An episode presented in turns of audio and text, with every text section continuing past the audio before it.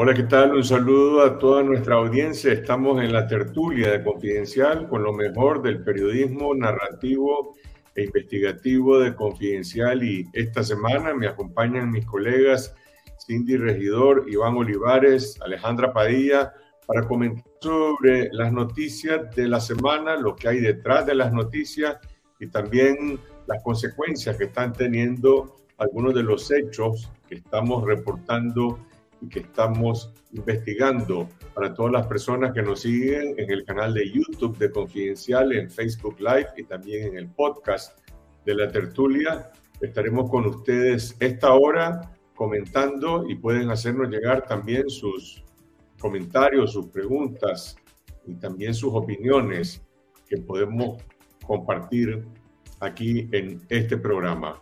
Hoy vamos a hablar sobre las noticias de la semana lo que ocurrió en la Asamblea General de Naciones Unidas que se llevó a cabo esta semana en Nueva York, donde otra vez Daniel Ortega se ausentó.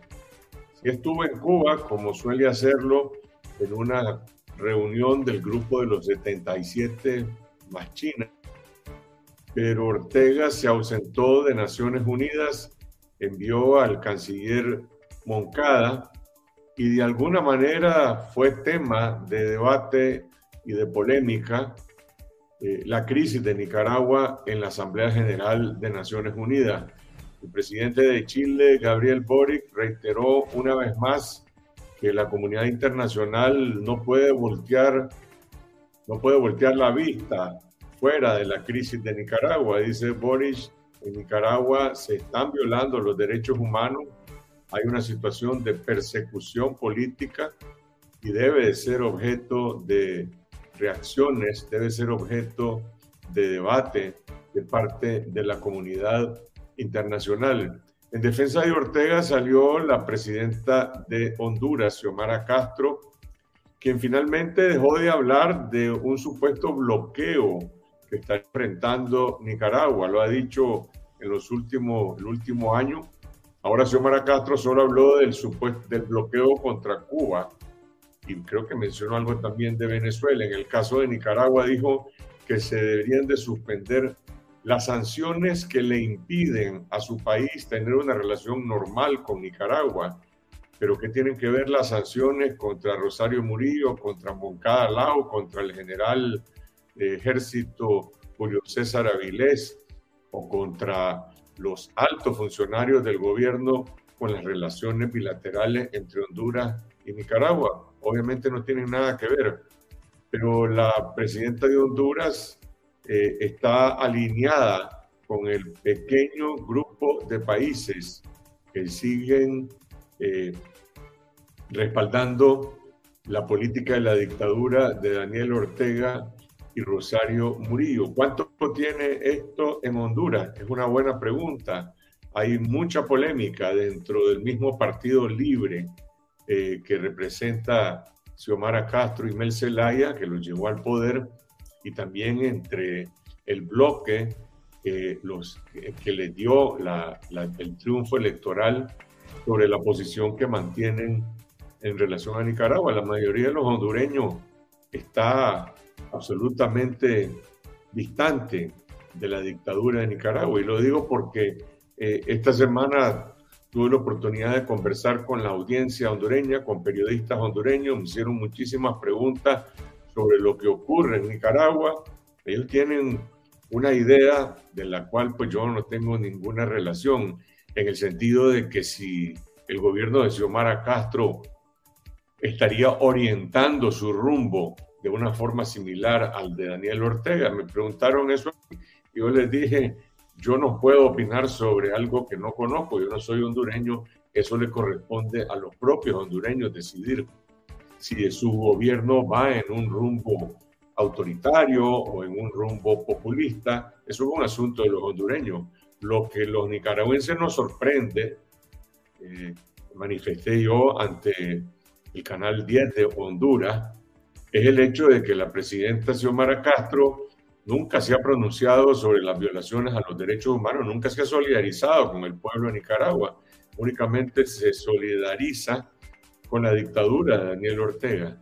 Ahora ciertamente dejó de hablar finalmente de un supuesto bloqueo, creo que, final, que alguien le habrá dicho que en Nicaragua no existe ningún bloqueo, si Nicaragua tiene en Estados Unidos a su principal socio comercial, pero insiste Xiomara Castro en que se suspendan las acciones contra los violadores eh, de derechos humanos. Mientras tanto, en el Consejo de Derechos Humanos de la ONU en Ginebra, el gobierno de Brasil, el gobierno de Lula da Silva, se sumó al grupo de países que están demandando la liberación de los presos políticos y que le están demandando a la dictadura de Ortega que abra las puertas de las cárceles y que abra la puerta de esa gran cárcel que es toda Nicaragua para que puedan eh, venir al país el grupo de expertos en derechos humanos de Naciones Unidas, e inspectores de Naciones Unidas puedan venir a Nicaragua y brindar un informe sobre la realidad nacional. Estos países son Costa Rica, Chile, Canadá, Colombia, Paraguay, Perú, a los cuales ahora se suma eh, el gobierno de Lula, lo cual indica que Ortega sigue perdiendo, por lo menos aquellos que tenían cierta actitud sino neutral, hasta cierto punto complaciente, como era el mismo gobierno de Lula, y se vuelve pues un régimen indefendible. Y lo, y lo que está demandando Lula, sumándose a los demás eh, gobiernos que he mencionado, es que Nicaragua se abra al escrutinio internacional y que Daniel Ortega no siga, no siga rehuyendo sus obligaciones como, como Estado a nivel internacional. Mientras tanto, en Nicaragua, a propósito de estas situaciones, eh, la mayoría de las 16 presas políticas que están en la cárcel de la Esperanza eh, decretaron una huelga de hambre. Es difícil conocer a ciencia cierta los detalles sobre lo que está ocurriendo dentro de la prisión, pero la expresa política Ivania Álvarez eh, ha relatado eh, información de que la mayoría de las presas están en una huelga de hambre de protesta, demandando el cese de, de aislamiento y demandando que se establezcan condiciones de dignidad para el trato que tienen como personas que están injustamente privadas de libertad y además están siendo sometidas a una política de aislamiento que siempre conduce eh, a la tortura. La otra noticia de la que se ha hablado mucho en Nicaragua en estos días es la tercera, la, tercera negación, decirlo de alguna forma, de la nueva Universidad Estatal Casimiro Sotelo, que cuando confiscaron la UCA, al día siguiente dijeron que sería gratuita, después dijeron que ya no, que iba a abrir eh, sus puertas a los estudiantes eh, una semana después, después dijeron que el 25 de septiembre, ah, ahora ya esa fecha ya no vale, dice el nuevo rector de la Universidad Casimiro Sotelo, el señor Genet, que no sabe cuándo van a abrir y que no puede dar una fecha porque no puede crear expectativa. Es decir, el Estado confiscó de un día para otro la UCA, asaltó incluso la residencia de Villa Carmen de los jesuitas, donde habían personas de la tercera edad, sin que hubieran ni siquiera confiscado eh, y suspendido eh, la personería jurídica de la asociación de los jesuitas. Lo hizo de hecho, lo hizo de facto. Y ahora que les corresponde a ellos pues, cumplir lo que han prometido, eh, ya, ya, van ya, ya, ya han transcurrido, ya, ya van cerca de un mes y la Universidad Casimiro Sotelo no existe legalmente, no existe tampoco en términos reales. Lo que hay es una propiedad confiscada y lo que hay es eh, miles de estudiantes que se encuentran en un lío buscando cómo eh, abrirse espacio en las universidades jesuitas de Centroamérica o en otras universidades, pero prácticamente ya están perdiendo el año lectivo eh, universitario.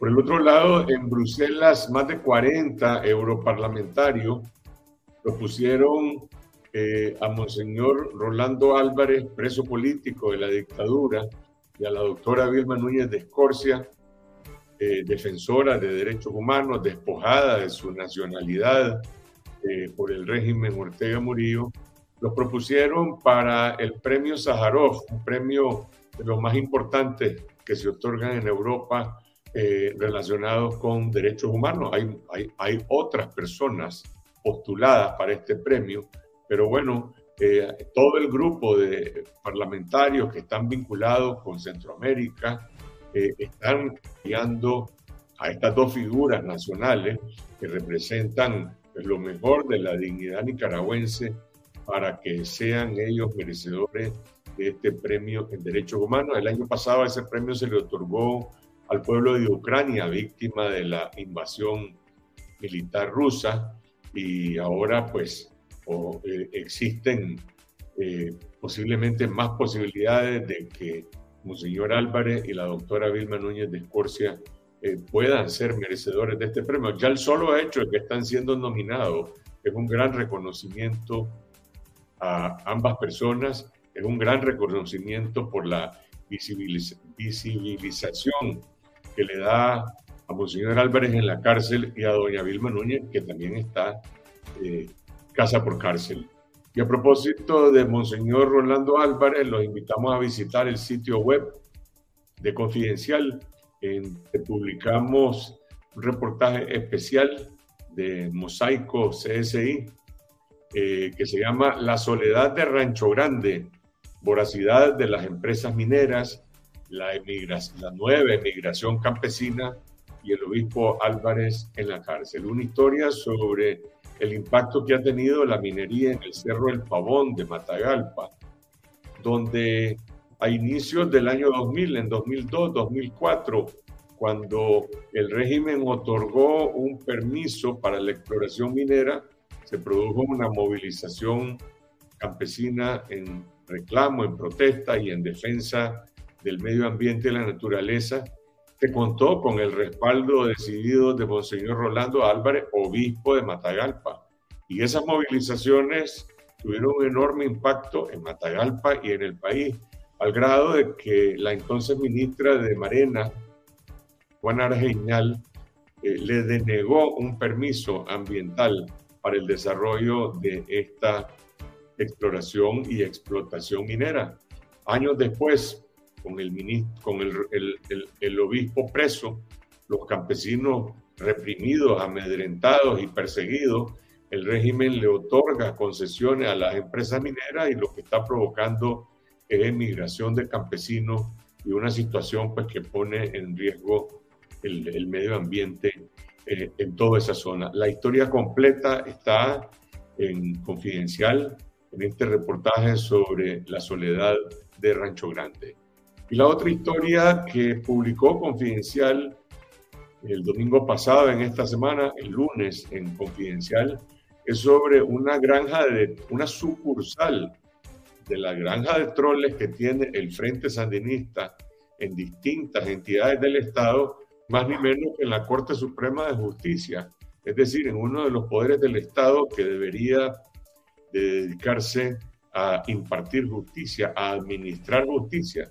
Resulta que en, la en el propio corazón de la Corte Suprema de Justicia, en un local que supuestamente eh, debería estar a disposición y servicio del sector sindical de la Corte Suprema, para lo que se usa es para promover eh, el discurso de odio, para promover ataques a través de, de cuentas falsas de redes sociales y para promover esto que se llama pues la actividad de los troles.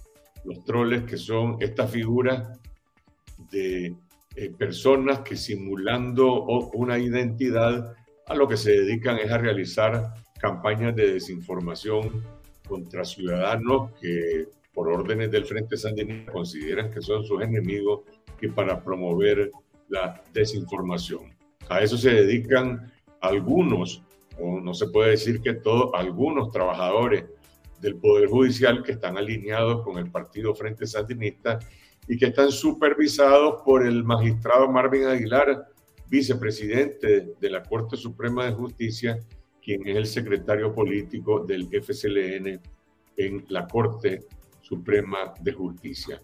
Esas son algunas de las, de las noticias que han tenido más resonancia en la semana, no son las únicas, vamos a hablar con nuestros compañeros sobre eh, el impacto de estas y otras noticias.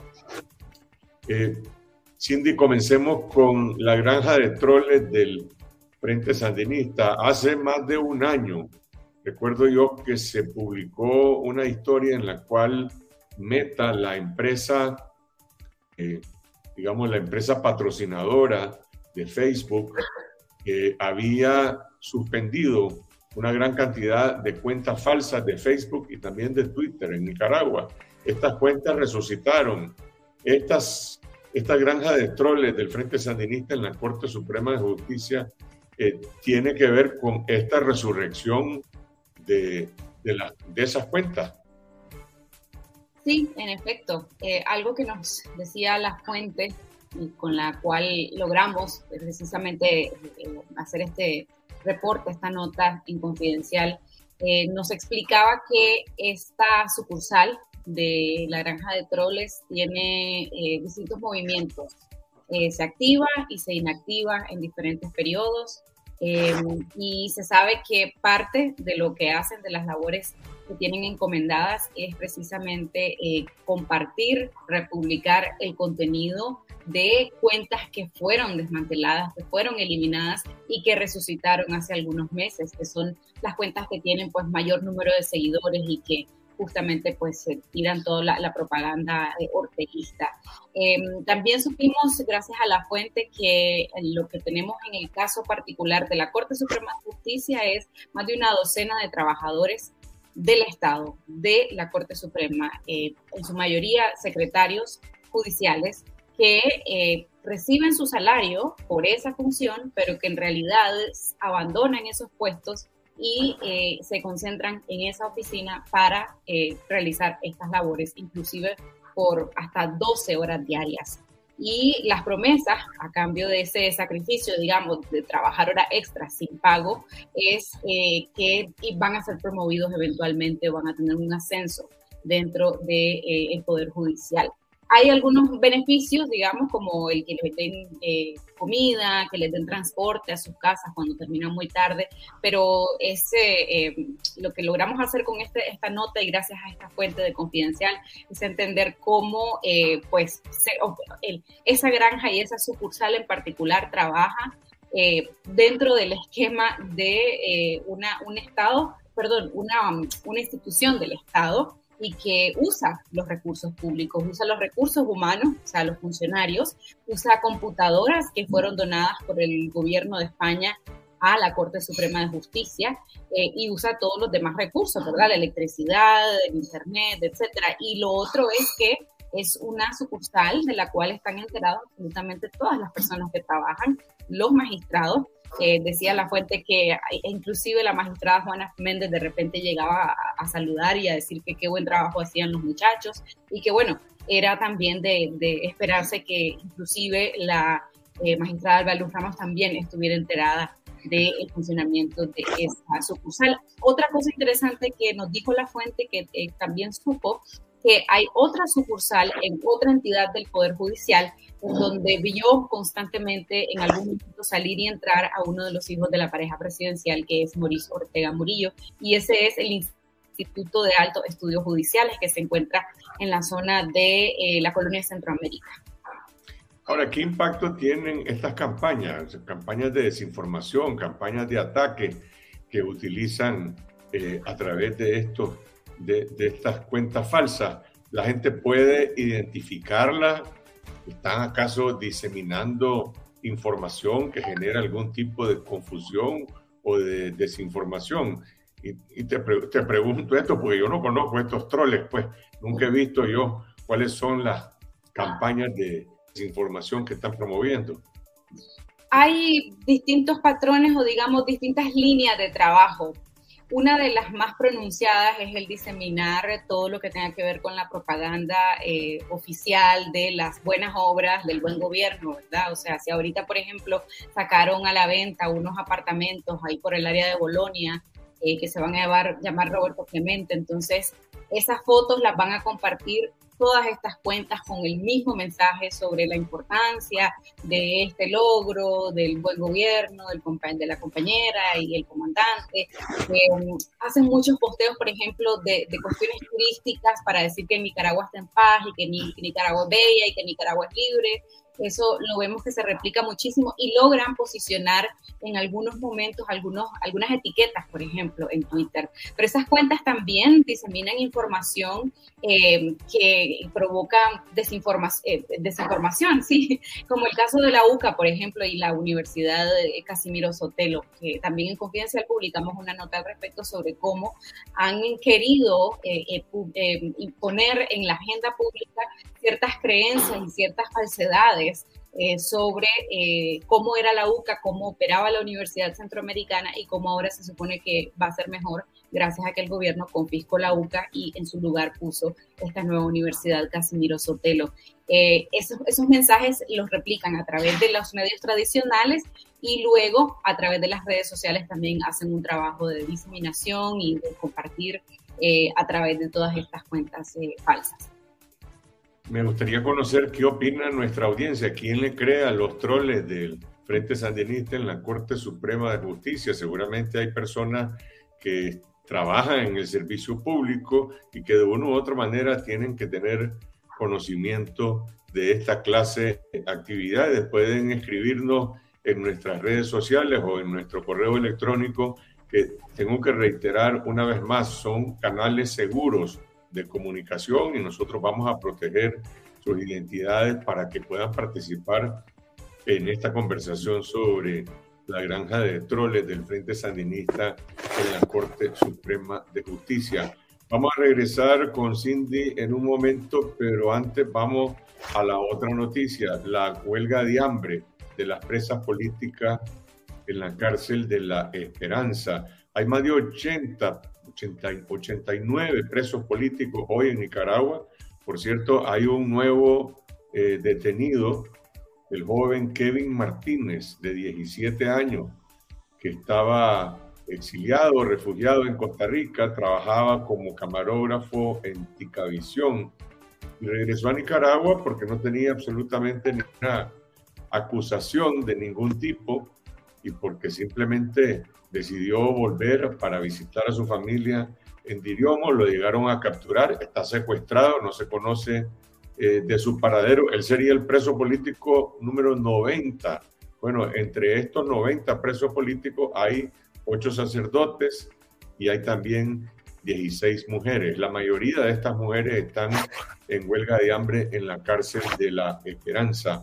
Alejandra, ¿qué se conoce sobre esta huelga de hambre? ¿Cuándo comenzó? ¿Hay algún petitorio, hay algún pliego de demanda de las presas políticas eh, que les motiva a hacer esta protesta?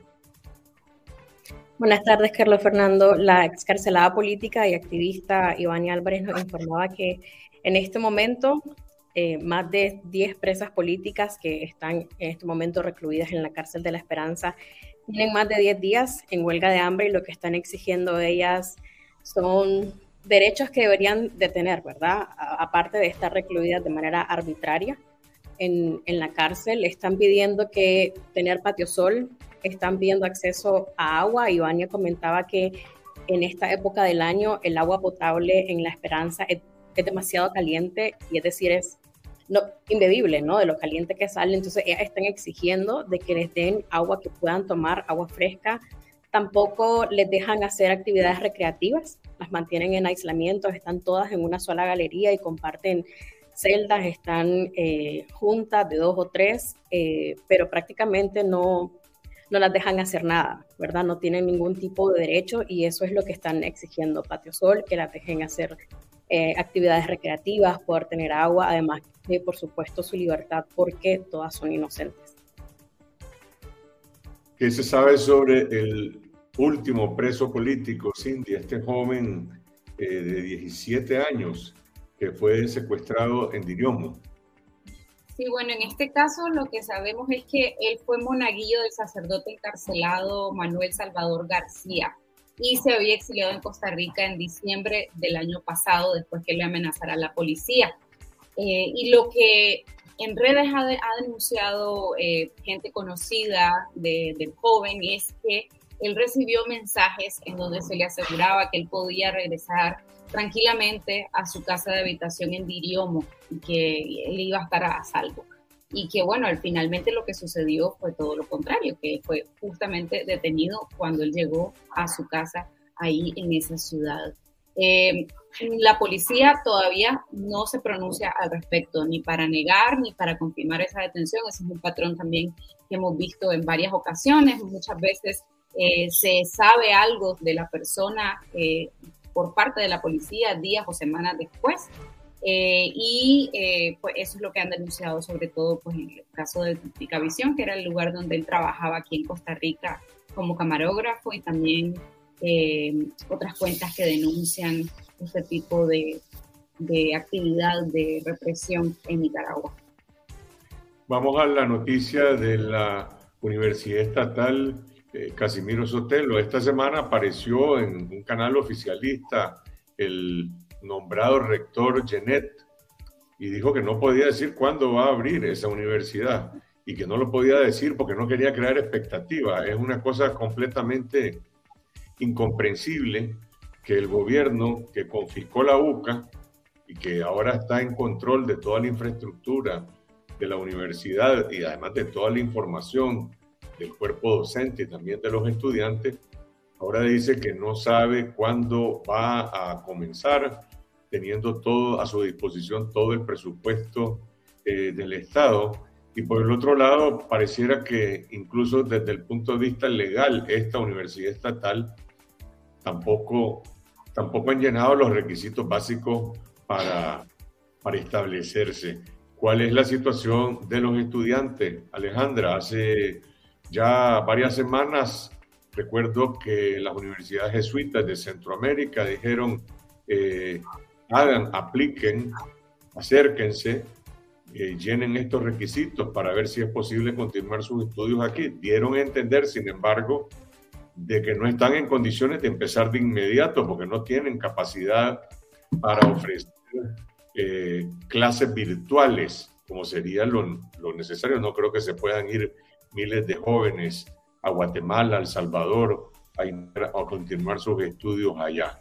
¿Qué se sabe sobre, primero sobre los estudiantes, sobre este limbo en que se encuentran y también sobre la Universidad Casimiro Sotelo? ¿Por qué el gobierno ha pasado ya casi un mes y no puede eh, y no puede y no puede abrir la nueva universidad que ya inauguraron con bombos y platillos.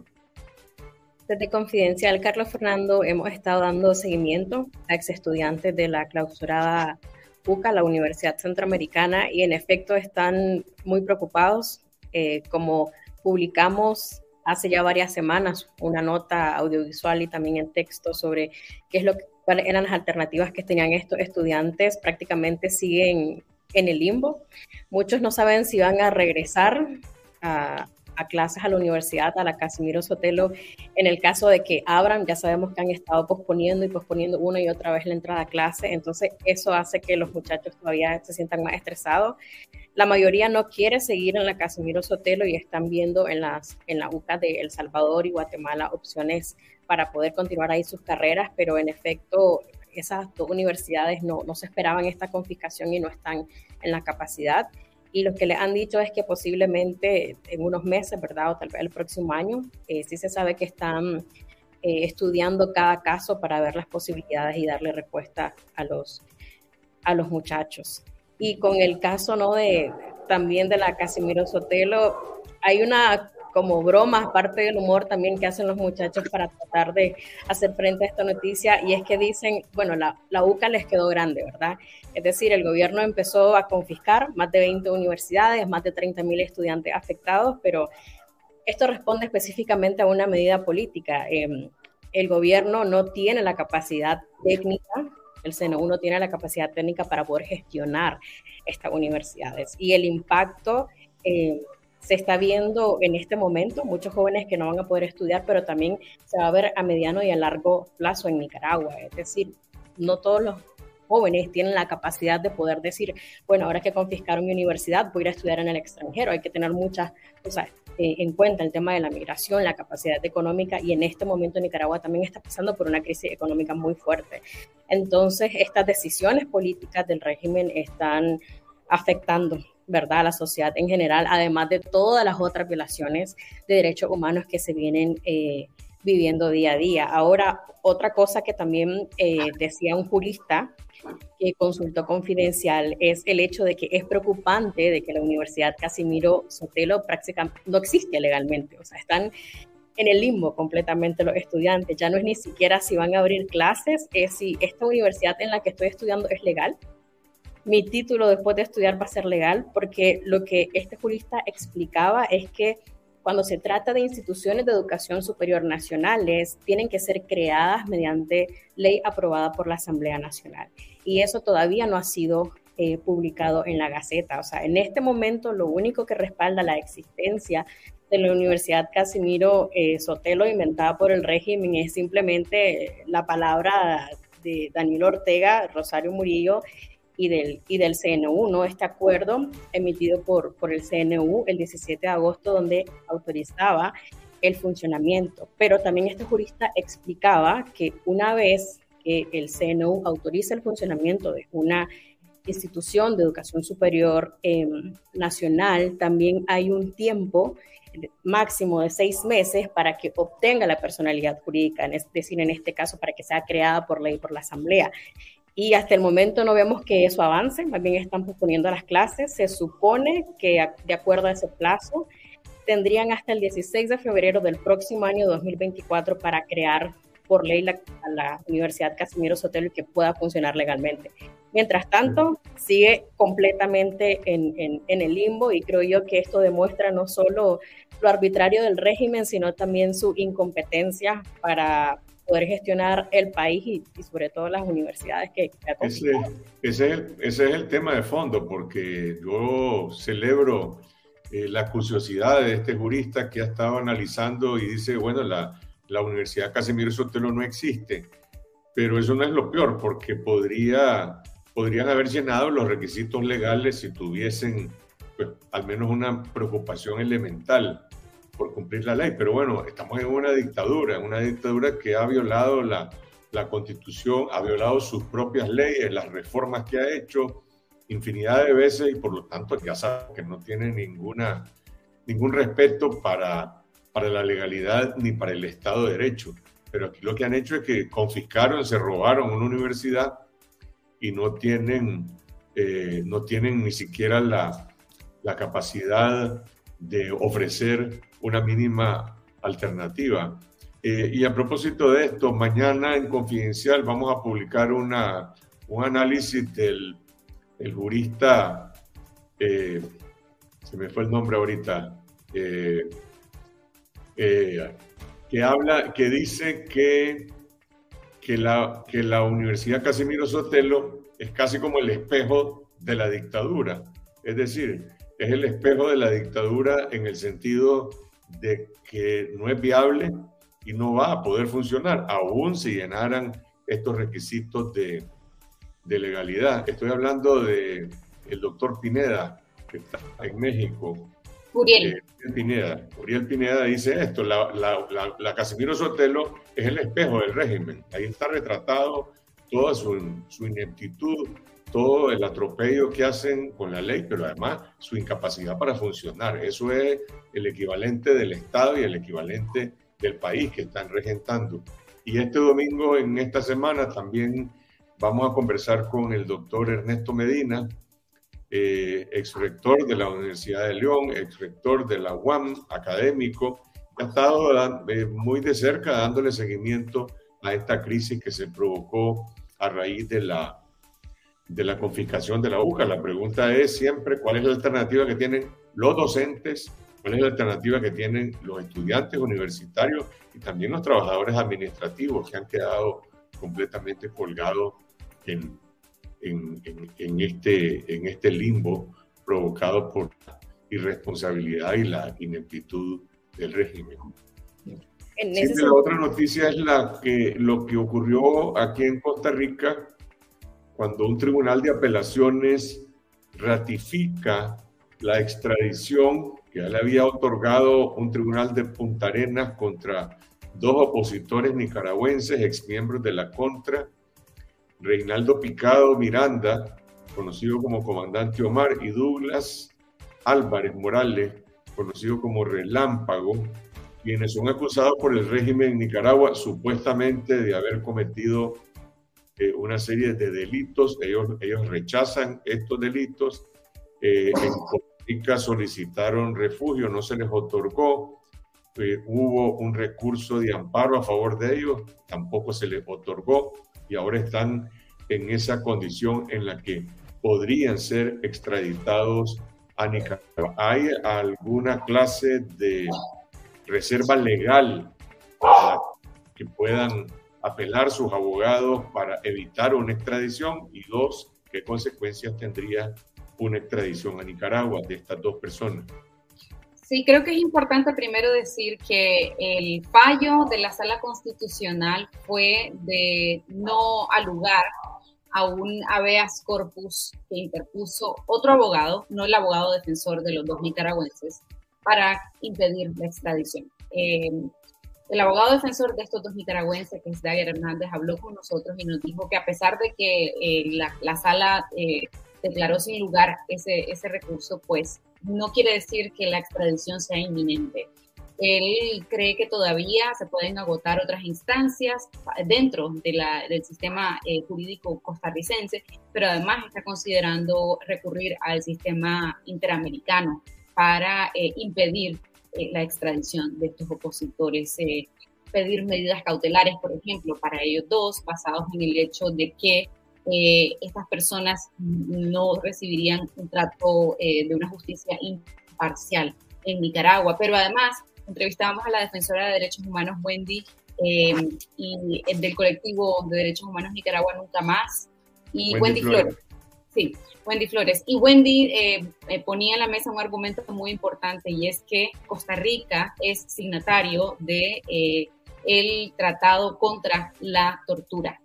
Y en ese sentido tiene la obligación de proteger a las personas que pudieran estar en riesgo de ser torturadas. Y eso podría suceder con estos dos nicaragüenses de ser entregados a la justicia orteguista.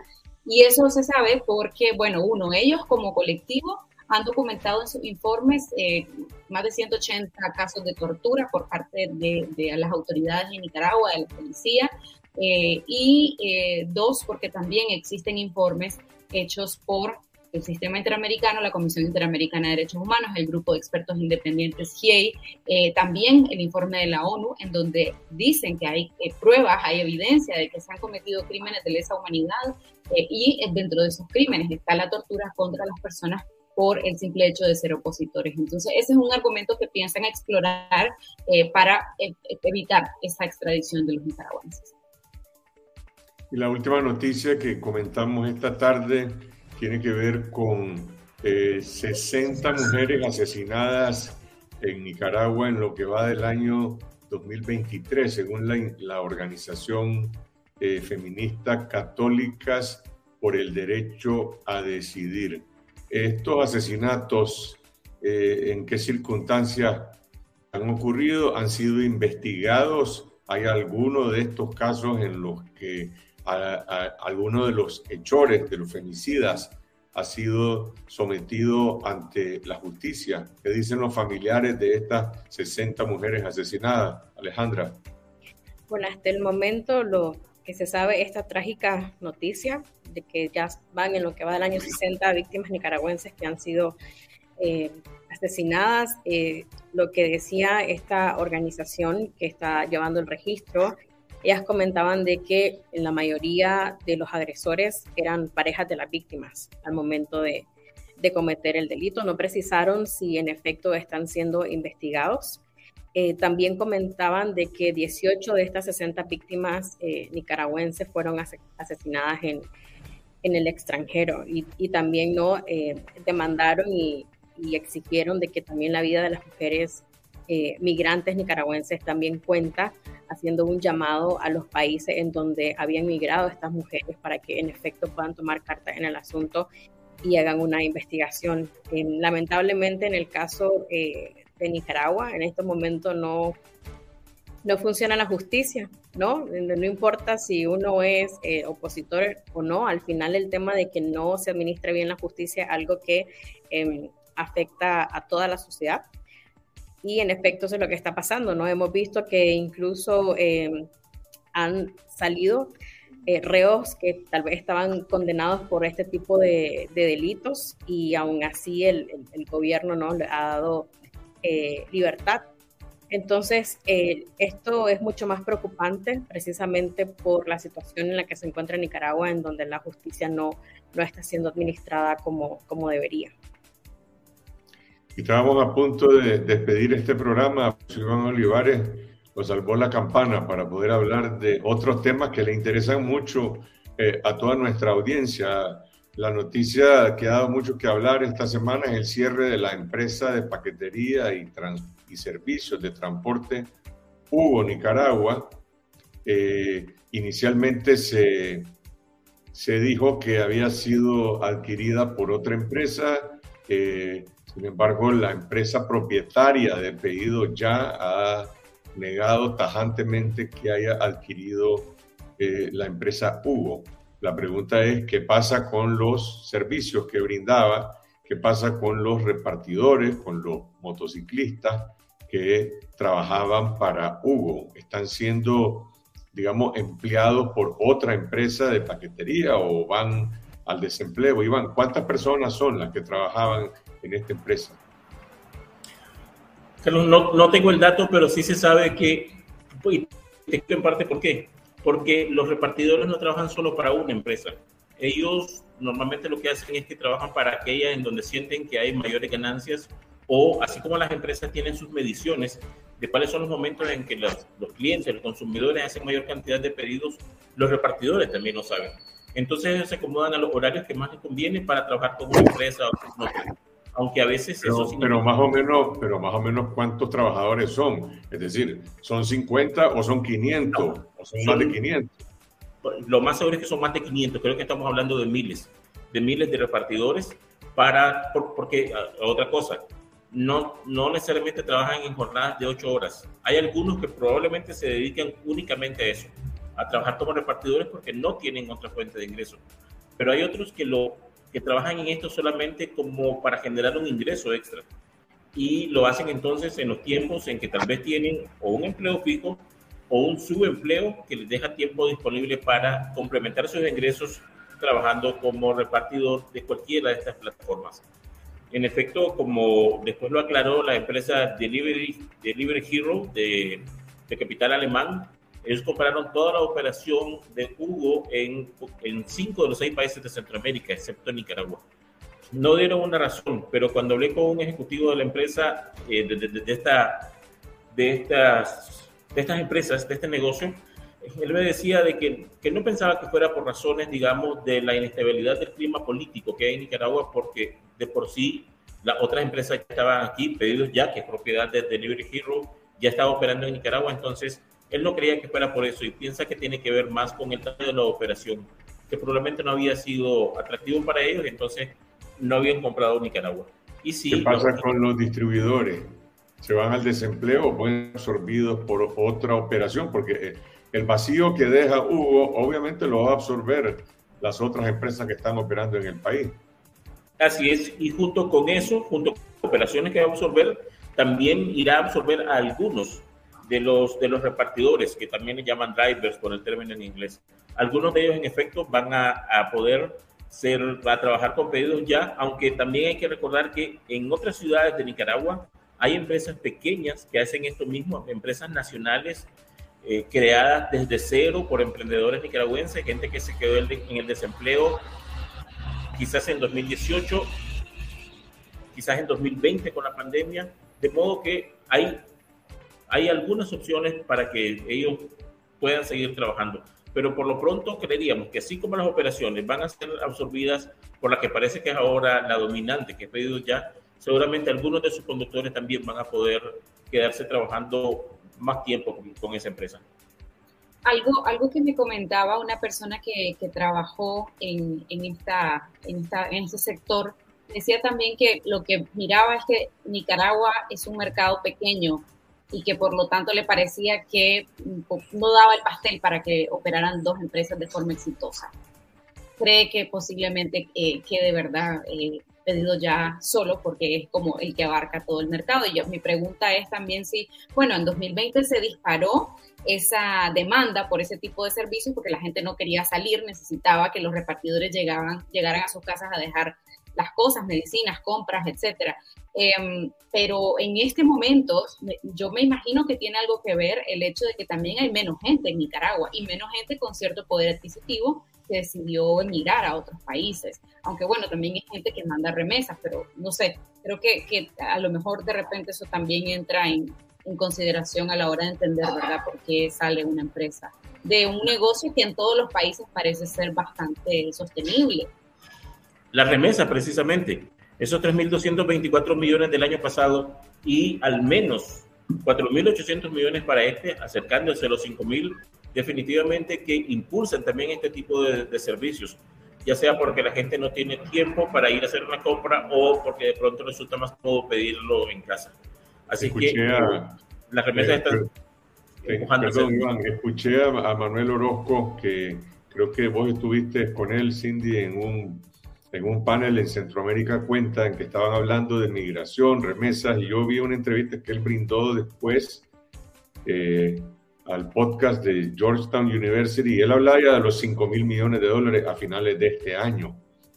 Eh, o sea, el crecimiento de las remesas y el impacto que eso tiene en el consumo sigue siendo considerado, verdad que hay menos gente, pero estos 700 mil nicaragüenses que han salido del país no salieron en un ciclo de ni de tres meses ni de un año a, a lo largo de estos cinco años. Y por el otro lado, esta, este flujo de recursos, bueno, sigue creciendo y este año van a ser 5 mil millones de dólares. Eso tiene un impacto claro en el consumo que habría que ver, pues, qué es lo que tiene qué impacto tiene.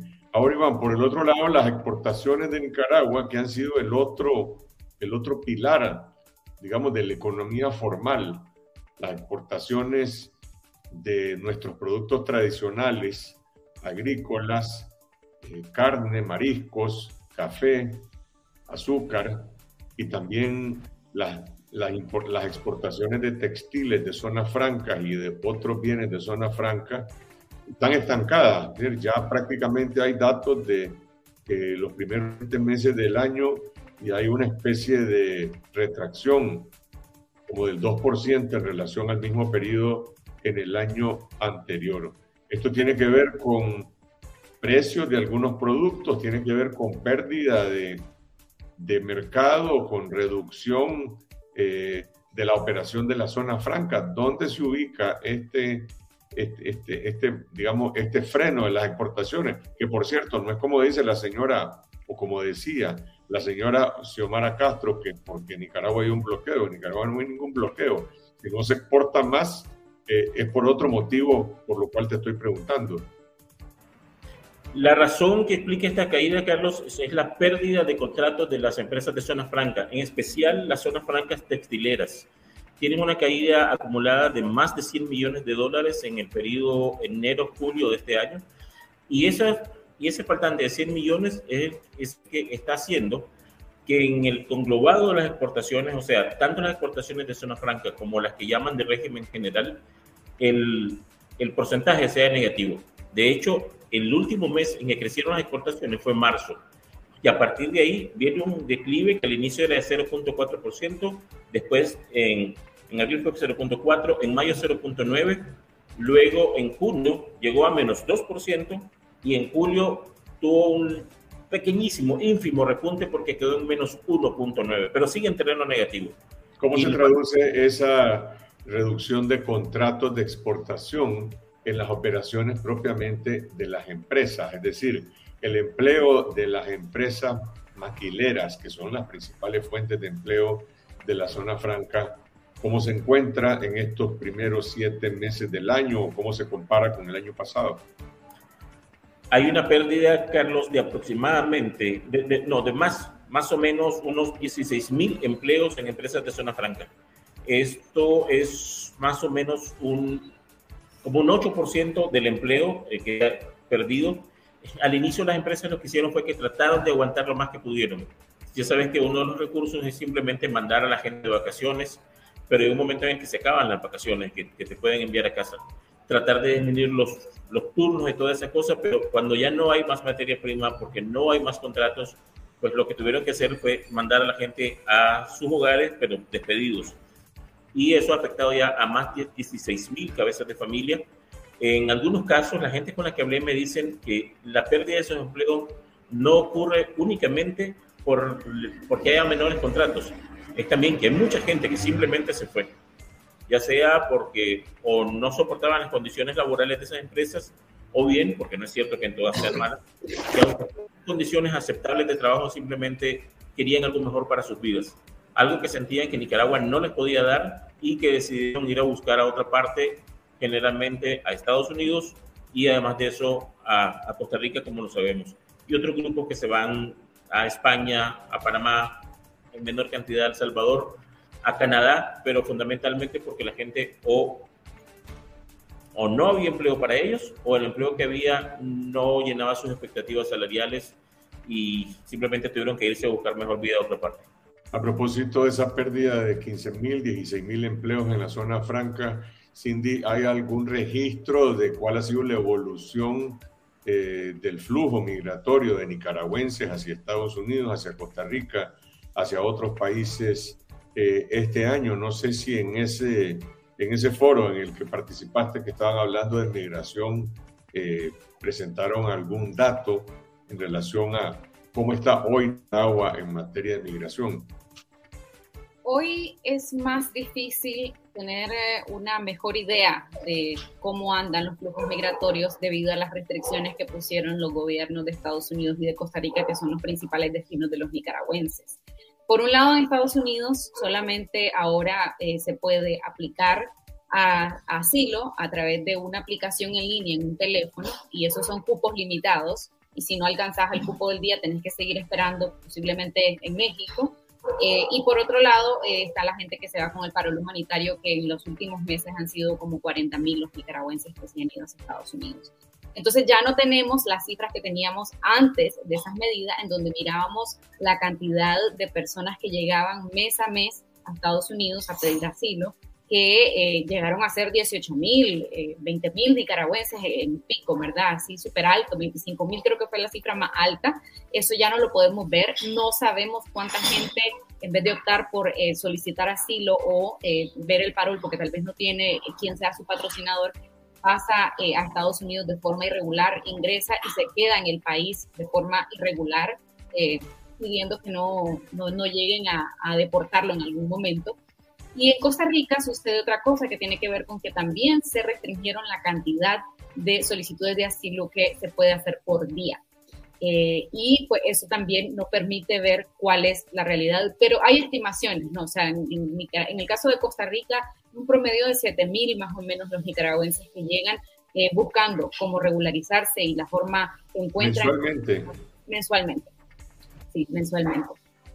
Por último, Iván, hay una historia que publica esta semana confidencial que no es solo sobre Nicaragua, es sobre toda Centroamérica, que se titula Defensores Indefensos y habla de que 177 defensores de derechos humanos han sido asesinados en Costa Rica en los últimos cinco años. Eh, ¿Cuántos de estas personas han sido eh, en nuestro país, nicaragüenses? Y, cuál es el país de la, de la región? que es más peligroso para los defensores de derechos humanos? Ok, si respondo a la pregunta por el final, el lugar más peligroso para ser un defensor de derechos humanos es Honduras. Y luego, y no a muy alta diferencia, está Guatemala. Nicaragua está en un triste tercer lugar con 15 defensores de derechos humanos asesinados en el periodo, o sea, entre 2018 y 2022. La casi totalidad de ellos, creo que todos, son, eh, son misquitos que estaban defendiendo sus tierras de las invasiones de los colonos que sabemos que son oficiados por el partido de gobierno. Eh, permíteme, una pregunta. Ok, esos son misquitos asesinados, pero yo no conozco que en Honduras y que en Guatemala hayan arrasado todas las organizaciones de derechos humanos como en Nicaragua. Es decir, yo veo lo que está pasando en Guatemala, donde hoy hay una enorme pugna y ahí la gente se está movilizando en las calles defendiendo al presidente electo Bernardo Arevalo y ahí están las organizaciones de derechos humanos fiscalizando. En Nicaragua no hay ninguna. La doctora Vilma Núñez de Escorcia está casa por cárcel. El CENID ya no existe. El colectivo Nunca Más está todo exiliado en, Costa Rica. Entonces, ¿cómo se mide ese, eso que, que llaman en ese estudio el nivel de peligrosidad? para los defensores de derechos humanos. Si en Nicaragua no hay ninguna organización, ni siquiera la Iglesia Católica, puede abogar por los derechos humanos. Primero, Carlos, recordemos que estos datos no son de este año, ni, ni, solamente de este año o el anterior, que es cuando ya se volvió insostenible, imposible recopilar esta información. Viene desde 2018 cuando todavía se podía hacer. Primero. Segundo, porque al igual que nosotros seguimos tomándole el pulso, el pulso la realidad nacional, los organismos de derechos humanos, tanto los que existían en Nicaragua y simplemente se viajaron al extranjero, como aquellos que se conformaron en el extranjero, ellos siguen teniendo sus bases que les dan la información. Ellos siguen recibiendo los datos de la gente que está siendo asesinada eh, por las organizaciones de Mezquito o incluso por los contactos que ellos tienen. Y esto les permite entonces pasar la información a estos otros organismos defensores de derechos humanos que tienen un ámbito internacional ellos mismos reconocen de que sus datos no son completos. De hecho, no lo puede ser, ¿verdad? Por distintas circunstancias, pero que es un pulso bastante aproximado de la situación en nuestros países. Y ahí que haya estos 15 asesinados, pero además de eso hay 2.269 agresiones de todo tipo contra defensores de derechos humanos, periodistas, eh, defensores del medio ambiente, de la tierra y del territorio, de los derechos de la comunidad LGTBI. O sea, el, el ámbito de las afectaciones es enorme. En, solo en el caso de Nicaragua, 2.269. Para toda Centroamérica son más de 7.000 agresiones y los 177 muertos que decíamos ahora. Gracias Iván Olivares, a mi colega Cindy Regidora Alejandra Padilla por sus comentarios en esta edición de hoy de la tertulia. Gracias a toda la audiencia que nos ha acompañado durante esta hora. Recuerden que pueden eh, comunicarse con nosotros a través de nuestras redes sociales y a través también de nuestro correo electrónico como un canal seguro. Nosotros seguiremos informando a lo largo de este fin de semana y el domingo estaremos de regreso a las 8 de la noche en esta semana en nuestro canal eh, de YouTube y en Facebook Live. Como dije antes, vamos a hablar sobre la Universidad Casimiro Sotelo, vamos a hablar sobre la postulación al premio Sájarov de Derechos Humanos de la Comunidad Europea para el obispo Rolando Álvarez y también para la doctora Vilma Núñez de Escorcia. Y vamos a hablar con el representante para Centroamérica del Alto Comisionado de Naciones Unidas, Alberto Brunori, que esta semana presentaron un informe en Ginebra en el que, entre otras cosas, dicen que la situación de Nicaragua eh, se ha agravado a propósito de lo que hace un momento hablábamos con Iván y que hay un estado de persecución política y emplazan al gobierno de Daniel Ortega a que abra las puertas de esta gran cárcel que es Nicaragua para que expertos en derechos humanos, para que inspectores en derechos humanos puedan visitar el país. Y es lo mismo que está diciendo este grupo de países en los que están participando Costa Rica, Chile, Colombia, eh, Paraguay, Perú y otros países a los cuales ahora se ha sumado el Estado de Brasil. Nos vemos el domingo en esta semana. Hasta entonces.